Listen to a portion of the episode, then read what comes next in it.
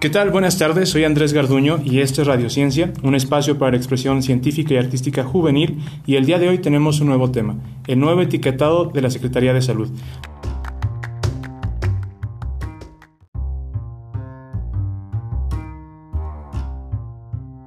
Nos acompañan Fernanda, que ahorita nos va a presentar quién es, y Sofía, que también es parte del Consejo Nacional Juvenil de Ciencias y Humanidades. Fernanda, por favor, preséntate. ¿Quién eres? Este, soy Fernanda Meizoso, soy nutrióloga clínica. Salí hace cinco años, estudié en la Universidad del Valle de México la licenciatura, estudié en la Universidad Iberoamericana mi maestría en nutrición clínica y actualmente estoy estudiando la maestría de nutrición clínica pediátrica en la Universidad Cardenal Herrera de España.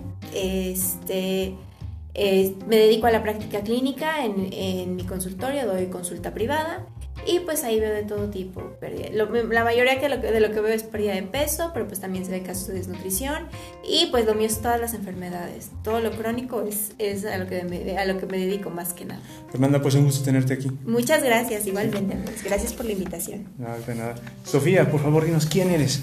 Preséntate. Em, soy Sofía Cortés. Eh, soy parte del consejo en la dirección de salud. Eh, soy estudiante de medicina de la Universidad Autónoma de San Luis Potosí. Muy bien, pues un gusto tenerte aquí, Sofía. Pues muy bien, vamos a hacer una pequeña introducción eh, que nos va a ayudar Fernanda a saber si esto es cierto o no. pues si bien tenemos entendido, y esto es para todos, uno de cada 20 niños y niñas menores de 5 años y uno de cada tres niños y niñas entre 6 y 19 años sufren obesidad o sobrepeso en México. Es correcto. Y tenemos otro dato por aquí, uno de cada ocho niños y niñas menores de 5 años sufren desnutrición crónica en los estados del sur de México. Muy bien, pues esto va a tener una importancia trascendente al momento de hablar del tema. Pues bien, antes que nada quisiéramos preguntarles qué es el etiquetado, qué es el nuevo etiquetado. Esta es pregunta abierta, quien guste responder. Okay. Hace 10 años entró en vigor un etiquetado que era el que teníamos antes que te decía, este envase aporta tantas calorías. Ahorita entró un nuevo etiquetado que te dice exceso de grasas, exceso de sodio, exceso de azúcares. Tiene cinco sellos. Exceso de calorías, exceso de grasas saturadas, exceso de grasas trans, exceso de azúcares y exceso de, sodio. Esos son los cinco sellos. Y aparte tiene otras dos, dos advertencias que dice contiene cafeína y contiene edulcorantes no recomendables en los niños. Este, es el nuevo etiquetado que va a entrar en vigor, que entró en vigor el 1 de octubre, perdón, y que va a tener varias fases. Entonces ahorita más adelante vamos a ir platicando un poquito acerca de eso y, nuestra opinión acerca de eso. Gracias, Fer.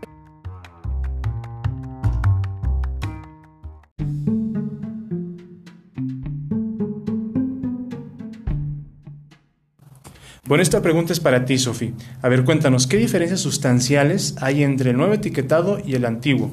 Esto tomando en cuenta que también hay cambios, por ejemplo, en la presentación de la tabla nutrimental. ¿Qué nos puedes decir? Eh, sí, claro. Por ejemplo, antes en el etiquetado pasado veíamos que venían unos recuadros muy chiquitos en la parte de, abajo y incluso se podían llegar a como confundir con el mismo etiquetado. O sea, algunos tenían este naranjita y abajo también este venía como que el mismo color y pues se parecía mucho y hasta, o sea, no lo llegabas a distinguir tal cual. Además eran sellos muy chiquitos. Este, y venían cantidades, eh, o sea, bueno, era muy confuso en sí. No era fácil para cualquier persona saber este, interpretarlo, ¿no? Eh, y por ejemplo, ahora esos sellos son, pues, es lo primero que ves, la verdad, o sea, son sellos grandes y que te dicen eh, exceso, o sea, no, tal vez no necesitas comprenderlo tal cual, pero ya estás oyendo que es, es un exceso. Muy bien, muchas gracias, Sofi. Fer, ¿en qué caso se quitan los elementos persuasivos o las avales de instituciones eh, médicas o que pueden dar algún respaldo a este producto? ¿En qué casos? Cuando tengan a partir de un sello se empiezan a quitar. Eso es importante y no pueden tener ninguna ninguna figura llamativa. O sea, ya ves que salió el elefantito, o este, este chavo así todo, que primero estaba gordito y ahorita ya está todo fortachón. Claro. Bueno, no se escuchó bien gordito, pero que tenía sobrepeso. Esas, esas, todas esas figuras llamativas, así como en caricatura, ya no pueden salir. Complementos digitales también ya no pueden salir complementos digitales tampoco. Y también desde que salga la advertencia de contiene edulcorantes no recomendables para los niños, eso es importante, ya no se vale que lo pongan. Muy bien. Eh, Fer, ¿nos podrías hablar un poquito más sobre las guías diarias de alimentación que también se quedan o se van? Las guías diarias de alimentación es justamente lo que decía Sofi, que bueno, aquí tenemos un ejemplo, es esto, son estas, esto que te dice, este envase aporta 500 calorías por todo el envase y como decía Sofi es muy confuso porque tú te quedas con la finta de que a lo mejor pues, te vas a comer 500 calorías, pero en realidad no te comiste todo el paquete de las galletas, entonces no te comiste las 500 calorías. Otra cosa que, que creo que es diferente recalcar es que ya no nos estamos basando con este nuevo etiquetado en el número de porciones, estamos basando en 100 gramos. Entonces, aquí es importante que no todos los alimentos que te diga, y esto con el sello que diga, ah, tiene exceso de sodio, quiere decir que sea malo, porque a lo mejor muchos alimentos que vamos a recomendar los nutriólogos pues van a llegar los pacientes y van a decir, híjole, pero me recomendó estas papas y dice que tiene exceso de sodio, ¿como por qué? Sí, porque no está basado en la porción, está basado en 100 gramos. Eh, por ejemplo, una, una, bolsita que tiene 50 gramos. Esto es importante para la interpretación correcta de este Exacto. Que creo que aquí es importante que lo que tenemos que hacer el nutriólogo, es la, la, el trabajo del nutriólogo es enseñar a los pacientes a leer el etiquetado y enseñar a los pacientes a comer, que un alimento no es malo por sí solo. Si yo me como una galleta, no voy a, a tener obesidad. A lo mejor si me como 10 galletas todos los días, sí voy a tener obesidad. Entonces, eso es importante, enseñar a los pacientes que los alimentos no son malos. Muy bien. Eh, Sofi, a ver, hablando un poquito ya del Consejo de Ciencia y con este nuevo etiquetado de salud, primero responde, ¿tiene beneficios o no para la salud de los jóvenes? Eh, ¿Qué genera? ¿Qué cambios puede haber a partir de este nuevo etiquetado?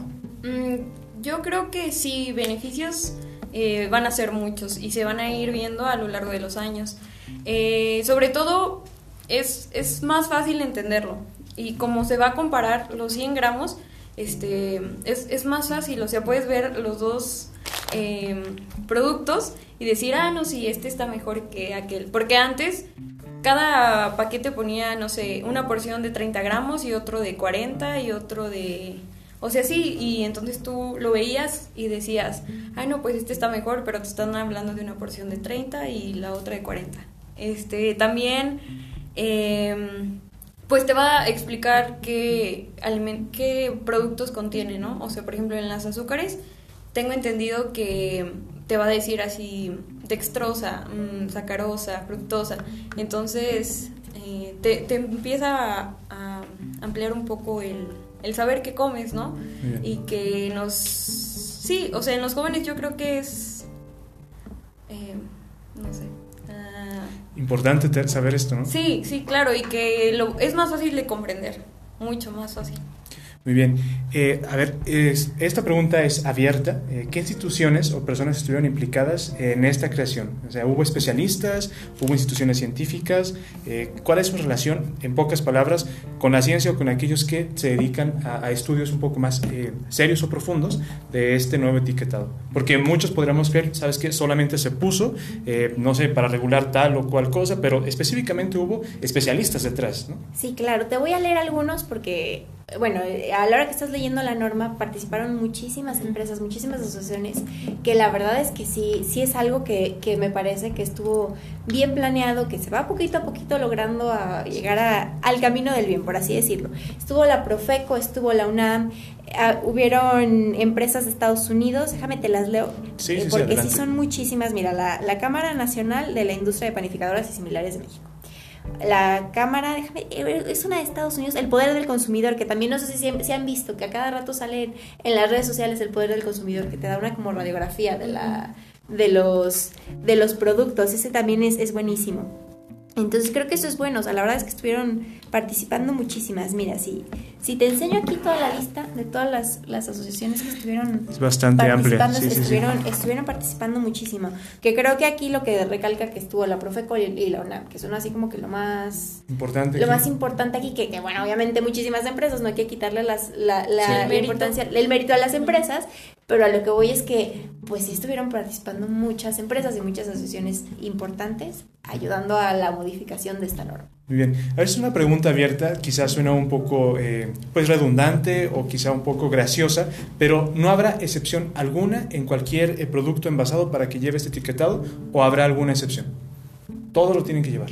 Todos los tienen que... Sí, de hecho, una, ahorita que, que, que, vamos a explicar un poquito las fases, lo, lo, que está haciendo el, el, gobierno, por así decirlo, es que está dejando que pongan stickers. Si te fijas, estos cacahuates tienen un sticker así como sobre. Bueno, para, para los que nos escuchan, tenemos aquí un poquito de evidencia, por eso hacemos referencia a los envases que tenemos aquí. Por favor, continúa. Este tiene como sobrepuesto el sticker de exceso de grasas, exceso de azúcares y exceso de sí, Entonces, a lo que voy con eso es que ahorita te va a dejar como que el gobierno ponerlos así, pero a partir de abril del 2021 tiene que tener tu envase ya impreso, el, el etiquetado nuevo. Entonces, ahí les está dando chance y ya después ya se va a empezar a, a, quitar eso. Pero sí es obligatorio que todos los alimentos, ahí te voy. ¿A qué voy con todos los alimentos? Alimentos empacados. Nada que se venda a granel. No frutas, no verduras, no frijoles. O sea, frijoles estoy hablando así de que vas y te sirves los frijoles. Obviamente si vas y compras los frijoles enlatados, igual va a tener ese, ese etiquetado.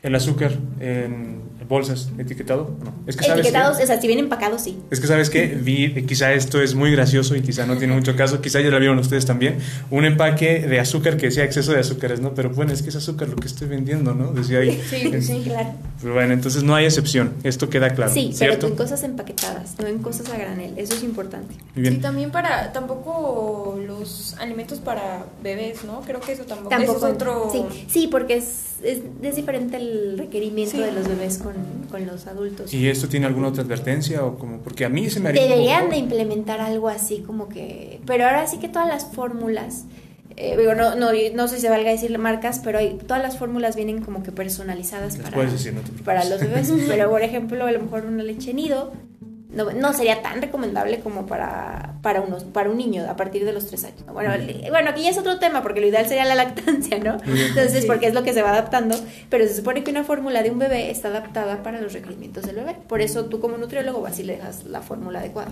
No, pues excelente tenerte aquí, porque para todos recordemos que eh, Fer es maestrante en la maestría de nutrición clínica pediátrica, ¿cierto? Sí. Bueno, entonces, eh, si tienen ahí un hermanito o algo, ya, ya saben, ¿no? esto no es tan... apenas estoy, le estoy haciendo, pero sí, ahí, vamos en el camino. Muy bien. Ahora, eh, Sofi, respecto a, lo que comentaba Fer de la UNAM y de algunas otras instituciones mexicanas, ¿tú cuáles consideras que han sido las más importantes y por qué en esta creación de, o mm. modificación? Creo que también participó, sí, estoy casi segura, el del Instituto de Salud uh, Pública. ¿Instituto Nacional de Salud? Eh, sí, ajá. Este, pues bueno, o sea, bueno, como comercial aquí, ellos tienen un diplomado sobre el nuevo etiquetado. Eh, bueno, o sea, bueno, metiéndose en sus redes sociales y así, ellos te, te, dan la información, pero creo que, bueno, si te interesa mucho este tipo de, de información, ellos eh, están haciendo un diplomado los, ay, yo aquí, los jueves de, de 4 a 6 y, o sea, pues tienen a muchos ponentes eh, y está el director, ay, no recuerdo su nombre. Bueno, el director. sí, el director y así, y em, que también es, o sea, ha estado muy involucrado y pues está, o sea, está padre que, que ellos mismos te, este, empiecen a dar más información, porque sí tienen, o sea, como 32 ponentes van a estar, es un curso como de 14 horas y pues sí, está muy padre. Muy bien. Hemos hablado hasta ahorita de todas las, ventajas que podría representar para un mexicano el que haya un nuevo etiquetado de parte de la Secretaría de Salud.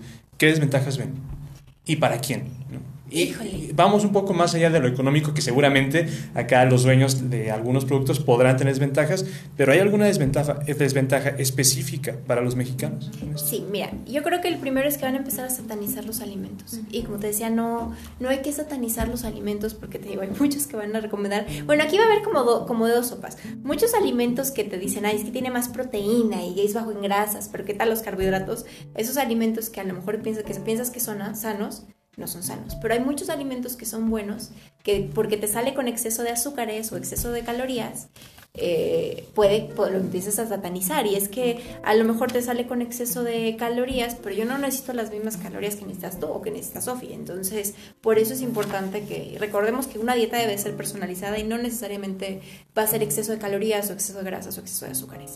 Eso yo creo que es una desventaja. Otra desventaja es que creo que los mexicanos somos muy novedosos. Sí. Entonces, ahorita al principio, el primer, los primeros meses del primer año vamos a estar muy asustados con el etiquetado, pero al final si nos gusta un alimento lo vamos a terminar comiendo. Digo, y eso yo lo veo todos los días con las dietas.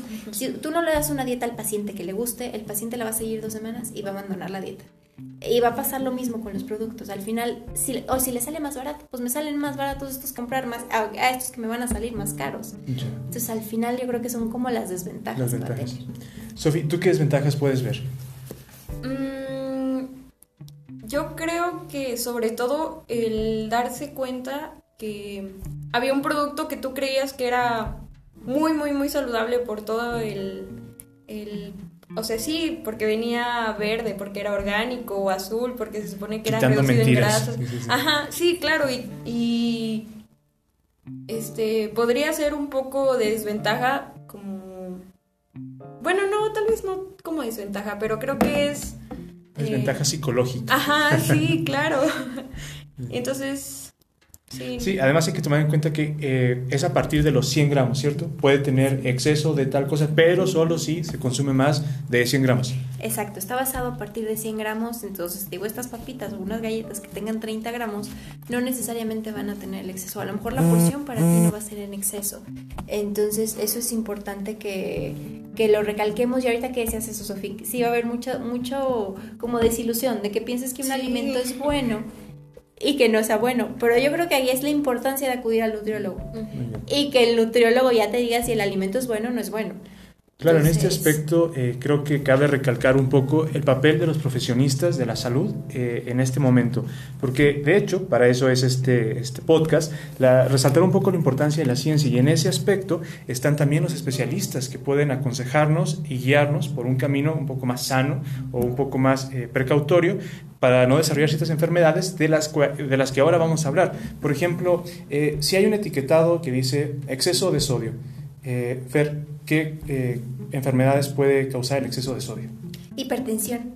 Pero aquí el, etiquetado te pide más o menos que para exceso de sodio, déjame lo veo porque no lo recuerdo que son ciento y tantos miligramos.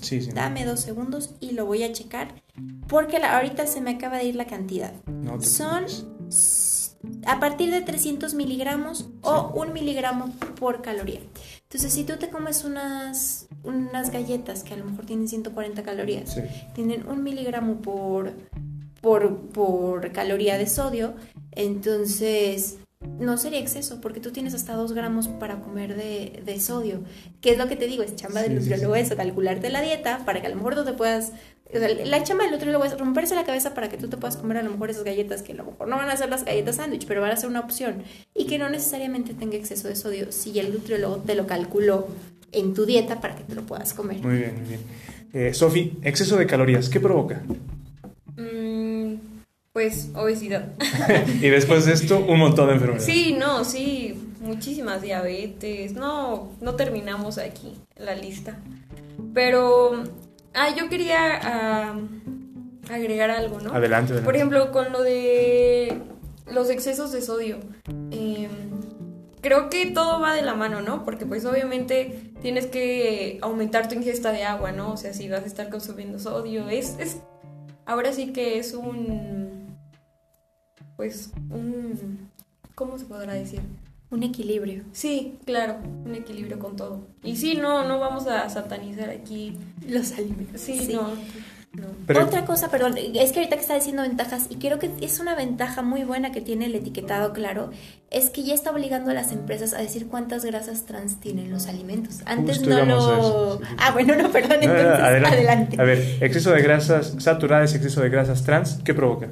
Eh, provocan enfermedades coronarias. Entonces, como le da escolas, pues sí, un, infarto es lo que, lo que puede llegar a, provocar, inclusive la hipertensión. También con la hipertensión tienes que dar una dieta baja en grasas trans.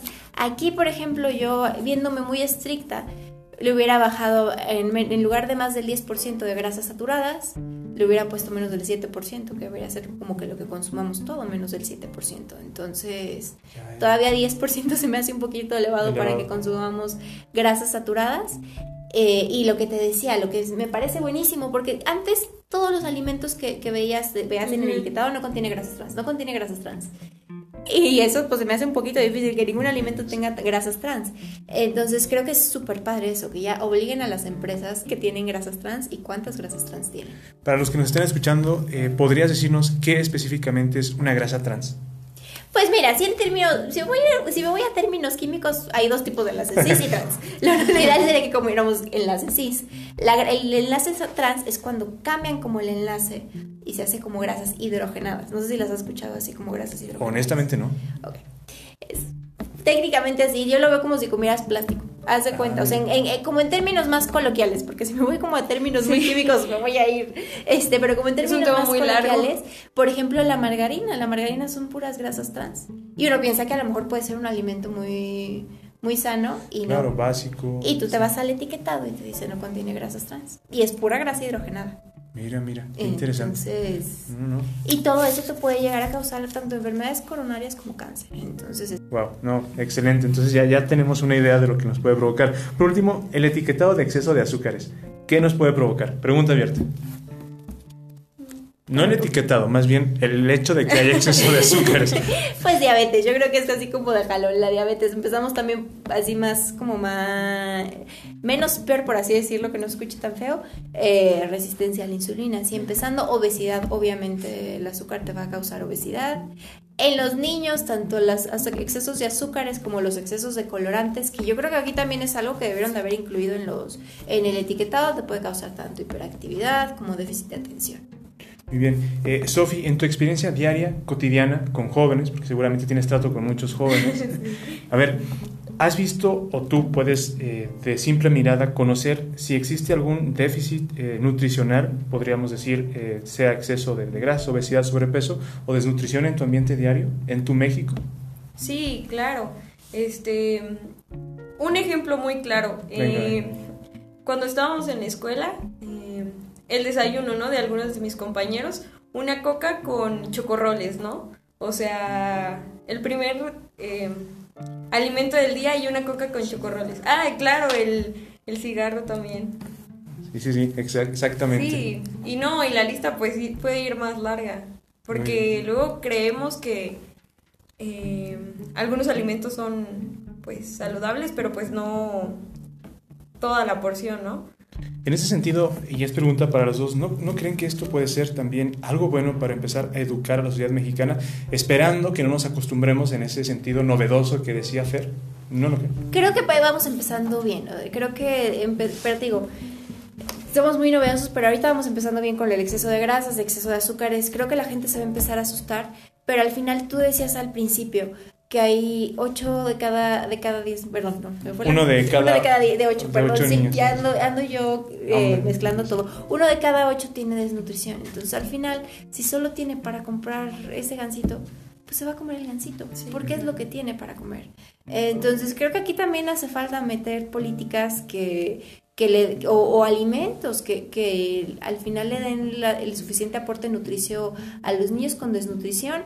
En los niños con obesidad creo que es importantísimo enseñarles a educar, no a los niños.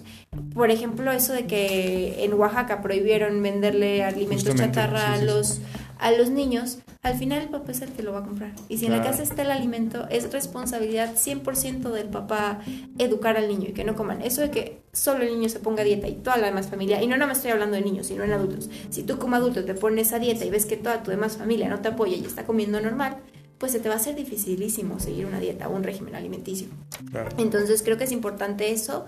Creo que si vamos bien. Eh, es más claro eso, a decir, este envase aporta, pues si me, importa, me aporta 500 calorías, pero ¿y luego qué son 500 calorías? Es que más me da.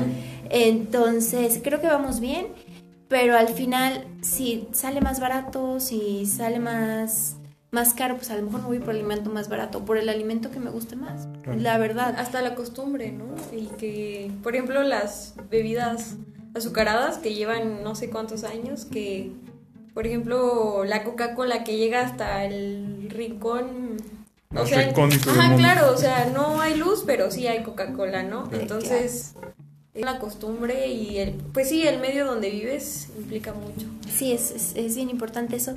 Y también otra cosa que cabe recalcar, que creo que tienen que trabajar mucho las empresas en investigación, es que muchas veces no le ponen azúcar o le ponen sodio a los alimentos porque quieran. A lo mejor es por algún método de conservación o algún método que va a ayudar al producto. Entonces, creo que ahí tienen que estar trabajando mucho porque al final el etiquetado en dos años va a ser más estricto. Bien. Entonces, a ver, para ser muy muy claros, ¿nos puedes decir las dos siguientes fases sí, empieza ahorita en el 2021, sería, bueno, el primero de octubre empezó ahorita, pero bueno, sería 2021, luego en el 2023 empieza la segunda fase. A partir del 2023 van a bajar las, las cantidades, por ejemplo, si antes eran 300 miligramos de sodio para exceso, a lo mejor ahorita van a ser 250 o 200, es un decir. Entonces, y a partir de la tercera fase, que entra en el 2025, ya se va a integrar todo. Entonces ya tiene que tener todo así súper clarito, el etiquetado y todo. Pero a lo que voy es que cada vez va a ser más estricto. Estas tres fases, 2021, 2023 y 2025, cada vez va a ser algo más estricto. Entonces las empresas no van a tener de otra que pues modificar sus alimentos, que creo que aquí tienen que trabajar mucho en investigación para poder dar alimentos más, más sanos, pero también creo que los nutriólogos tenemos mucho trabajo y nuestro trabajo es enseñar a los pacientes a comer, a cuánto a lo mejor tienen que comerse de ese alimento o cuál alimento deben comer y creo que aquí también es parte del gobierno darle la importancia al sector de la nutrición que, que, nos merecemos, porque muchas veces es, es que el doctor me dijo que dejara las tortillas o me dijo que me tomara ese suplemento que, que es mejor. Y muchas veces el, el, médico no sabe de nutrición, así como yo no tengo idea de alimentos, yo no tengo de medicamentos, yo no me meto con los medicamentos, los doctores no necesariamente saben de nutrición. Entonces mucha vez, muchas veces es eso y bueno, no nada más estoy hablando de los doctores, ¿verdad? Los doctores ahora sí que tengo yo mucha suerte de tener muchos amigos doctores que le dan la importancia al nutriólogo que deberían. Y digo, no es que seamos importantísimos, pero creo que en esta parte sí, sí es bien importante que vayamos de la mano de un profesional. Pero ante esos problemas, por supuesto, yo diría que sí son importantes. Claro, es, es importantísimo que, que, que, que, tengamos ese, ese papel, que no nos vayamos que por el entrenador o porque me recomendaron la dieta keto o me recomendaron el ayuno intermitente, que bueno, el ayuno intermitente no es que sea malo, pero ahora sí que es, no es lo que me recomienden, es lo que yo necesito, lo personalizado para mí, para mi situación, para mi peso, para mi estatura, para mi edad, para mis gustos, para mi religión, para todo, debe ser súper personalizado. Y ahí es la chamba del nutriólogo. Bien, vamos a hacer un experimento, un pequeño ejercicio, y esto lo pueden hacer todos los que nos están escuchando desde casa. Imagínense, ya con todo lo que han dicho las dos respecto a las fases, a las ventajas, desventajas, Vamos a suponer que por un momento somos la Secretaría de Salud o los legisladores que iniciaron este proceso eh, para implementar este nuevo etiquetado. ¿Qué, ¿Qué, ustedes propondrían como una mejora? Sofi, ¿qué nos puedes decir? ¿Qué propondrías? Mm, por ejemplo, en, en, en, las tiendas, por ejemplo, cuando, o sea, cuando llegas a la tienda tú, todos los alimentos que, o sea, que están al alcance de los niños son los que ellos escogen, ¿no? O sea, o sea, todo lo que ellos vean son los que ellos escogen. Yo creo que sería algo bueno, eh, por ejemplo, subirlos un poquito, ¿no? O sea, como Sí, o sea, para que no sean como lo primero que vean. Y por ejemplo, antes que tenían al monito, pues obviamente tú querías al monito, no, no tanto el alimento, ¿no? Eh, y sobre todo, por ejemplo, la venta de las papas y eso en las escuelas, creo que también debería de tener más control. Y Sí, no, no se me ocurre algo más. No, excelente, excelente, Sofía. Aquí la secretaria de salud hablando. no, esperemos que sí. Eh, ¿Tú qué propondrías? Yo creo que agregaría la advertencia de contiene colorantes no recomendables para los niños, por lo mismo que les digo que muchos colorantes les pueden causar situaciones de hiperactividad. Y le reduciría un poquito el, el, el exceso de grasas saturadas a menos 7%. E igual y de azúcares simples a un 5%, que es lo que recomienda la OMS, menos de 5%. Ay, sí, claro, este, el etiquetado pasado se basaba en, ¿qué? 90 gramos de azúcar. 90 gramos, Y lo recomendado del, según la OMS es 50, creo. Es menos del 5% del requerimiento calórico total, o sea, te estoy hablando que a lo mejor si una persona tiene una dieta de 1200 calorías, pues ya con sus dos porciones de fruta ya cumplió su, su requerimiento. Ah, y claro, también el etiquetado pasado con sus... O sea, se supone que está basado en una dieta de 2000. 2000 calorías. Sí, pues, pues eso varía. Es que sí, bueno, 2000 calorías para... Ya, a mí se me hace una dieta hipercalórica para la mayoría de la población mexicana. No, pues bien. Sí.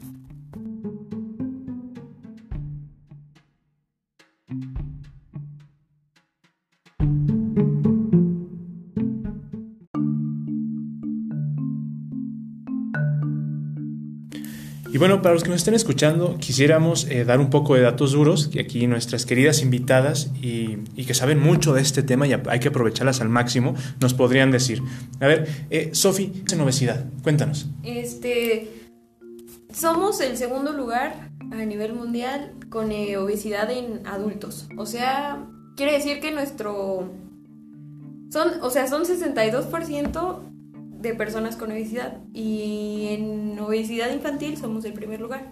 Entonces creo que es, pues sí es un dato mm, crudo porque... Preocupante. Sí, porque pues todos esos niños en algún punto van a ser adultos y pues tiene mucha probabilidad que pues sigan obesos, o sea...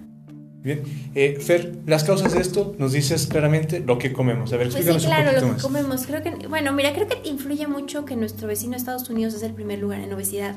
Entonces, creo que tenemos toda la influencia de Estados Unidos, pero también creo que, que no controlamos nuestras porciones y somos muy como muy inconscientes, siempre pasa eso, vivimos como para el evento. E- e- Eso que yo creo que es uno de los, de los problemas en obesidad, porque como te decía, aquí tenemos dos, dos extremos.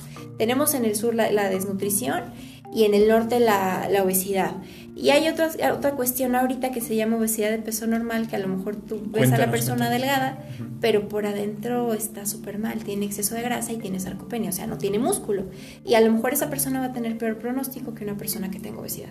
Mira, esto es algo nuevo. que- Sí, es, es lo que ahorita lo que nos estamos, que ya ahorita el peso es irrelevante. El, el índice de masa corporal ya es algo que está pasando muchísimo de moda. Ahorita hay que fijarnos en el, en el análisis de composición corporal. ¿Cuánto traigo de porcentaje de grasa? ¿Cuánto traigo de músculo? ¿Cuánto traigo de grasa visceral? Es lo que, lo que más nos importa para poderle dar un diagnóstico acertado al paciente. Este, te digo, y creo que tenemos ese problema que vimos para el evento. No, hombre, es que tengo una boda en seis meses. Y lo peor es que el paciente no llega a seis meses antes de la boda, llega un mes antes. Es que quiero bajar 20 kilos en un mes. Y le, y, no, señora, pues la pérdida de peso normal es de medio kilo a un kilo por semana. ¿Cómo va a bajar 20 kilos? Pero creo que ese es el problema que tenemos, que vimos para el evento ya cuando pasa el evento, no, pues ya pasó. Entonces, pues ya se vale que coma lo que quiera. Y tenemos esa mentalidad, que ponerse a dieta es para perder peso y dejando la dieta ya va y dieta, digo, llegando a nuestro peso, ya es va y dieta, ya va y régimen, ya va y ejercicio. Y no se trata de eso. Comer bien es para toda la vida. Es algo que tenemos que hacer permanentemente si queremos estar delgados, si queremos estar bien. Sí, sí, sí. Sofi, la ciencia médica, ¿qué tiene que decir de esto? Hemos escuchado algo de nutrición, ahora cuéntanos tú desde la ciencia médica. Mm, yo opino que, pues sí, este, por ejemplo, en medicina, mm, claro que nos dan este, clases de nutrición y todo, pero pues como doctores, a menos de que tengas como algún este, especialidad de nutrición o algo así, pero doctores mm, no sé cómo decirlo, bueno, sí, alguna otra especialidad o así, eh, se necesita ir de la mano con un nutriólogo, ¿no? Porque Sí, como Per comentaba, ¿no? Que, que, pues, por ejemplo, los nutriólogos no se meten con los medicamentos, así yo creo que la medicina no debería de meterse tanto con, con esas dietas, ¿no? Porque, pues, cada uno, pues, estudia esa, esa parte. Pero no ignorarse, ¿cierto? Sí, ir de claro, la mano. no, ir de la sí, mano. ir de la mano. Sí, exacto, eso es súper importante. Siempre tiene que ser un equipo multidisciplinario, tanto el médico como el nutriólogo. En el médico ahora sí que pueden ser mil especialidades, porque el, el paciente puede necesitar que el endocrinólogo, que el ortopedista, que el hematólogo, ahora sí que puede necesitar de todo. Entonces es un equipo súper multidisciplinario. Y creo que también entran aquí los entrenadores en cuestión del ejercicio, no en cuestión de las dietas, pero en cuestión del, del ejercicio creo que tenemos que ir mucho de la mano Creo que estamos todos de acuerdo en que quizá este etiquetado es por el bien de México, ¿no? Por su salud, Sí. ¿cierto? Va una pregunta más personal para las dos. ¿Qué harían o qué van a hacer ustedes, así como comprometidas, con el bien de México en un aspecto de salud? Ya que tú eres nutrióloga, estás estudiando eh, medicina, ¿a qué se comprometen por su México? Pues yo creo que el- mi trabajo y mi, mi compromiso es enseñar a comer a los pacientes y guiarlos, tanto a leer etiquetas, porque creo que no nos, no nos podemos quedar solo en el exceso de...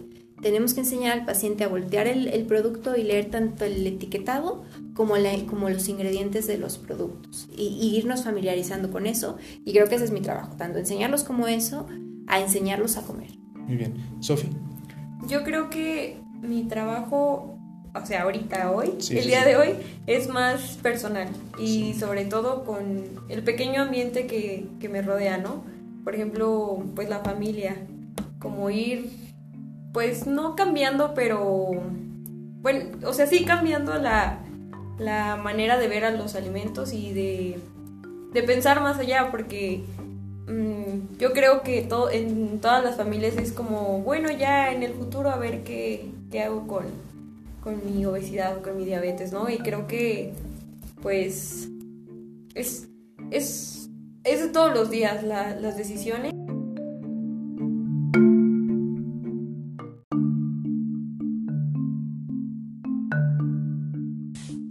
Eh, Hipócrates decía, las enfermedades no nos llegan de la nada, se desarrollan a partir de pequeños pecados diarios contra la naturaleza. Cuando se hayan acumulado suficientes pecados, las enfermedades aparecerán de repente. Y creo que es muy importante todos los días decidir por ser más sano, mejor persona y bueno, muchas cosas más, ¿verdad? Muy bien. ¿Ibas a añadir algo, Fer? Creo que sí. Este, tenemos la mentalidad de que el mexicano dice mucho, de algo me de morir, no importa, de algo me de morir. Pero creo que aquí es importante recalcar que, ¿cómo prefieres dormir, morirte, perdón, no dormirte? A los 50 años de un infarto, dejando a tu familia sola, o a los 100 años ya porque, y, sufriendo sin una pierna, ciego, con enfermedad renal, de verdad, con una calidad de vida que no es buena, o a los 100 años ya porque a lo mejor te queda, bueno, no 100 años, pero 90 y tantos años, pero ya te quedaste dormido y ya, porque llevabas una vida bien y, y comías sano. Y, y es que también creo que eso es importante, comer sano no significa morirse de hambre, ni dejar de comer rico, es bien importante eso. Comer sano significa comer rico también. En esa pregunta tan personal se las hice por dos razones. Primero, para que todos aquellos que nos escuchan, especialmente los jóvenes que nos están escuchando y a quien va dirigido a ustedes puedan también comprometerse un poco con su México en aspecto de salud. Y segundo, para que ellos puedan experimentar a viva voz lo que eh, compromete estudiar alguna carrera o dedicarse a algún ámbito que implica la salud de las personas en otro sentido, vale la pena dedicarse a aspectos que seguramente, no me dejarán mentir, tienen que ver con la ciencia, 100%. Entonces, ¿vale la pena dedicarse a esto?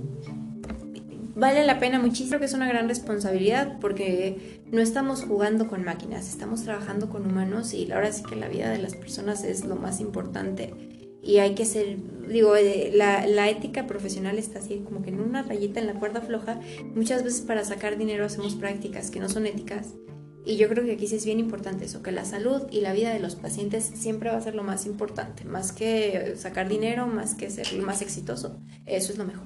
Muy bien. Eh, Sofi, ¿algunas palabras de ánimo a los jóvenes que te están escuchando, que también quieren eh, estudiar medicina? Ah, sí, claro.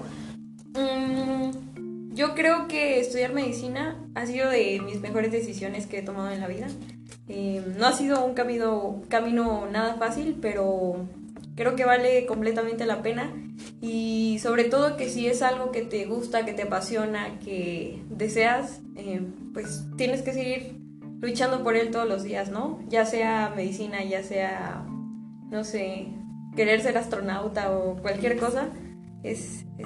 es... que, es que aquí amamos a la ciencia, por eso. Sí. Muy bien, muy bien. Pues bueno, eh, ¿algunas últimas palabras, algo que les gustaría agregar? No, pues nada, pues que sí le den importancia al trabajo del nutriólogo y, y, que se pongan a leer el nuevo etiquetado y a leer la información nutrimental más que el nuevo etiquetado. Creo que es importante eso. Muy bien, pues les agradezco mucho a las dos. Sofi, muchas gracias por venir. Sí, gracias. Fer, gracias por estar no, hombre, gracias por invitarme. Bueno, muchachos, entonces, eh, hasta la próxima. Queridos jóvenes y queridas jóvenes, nos vemos en otro episodio de Radio Ciencia.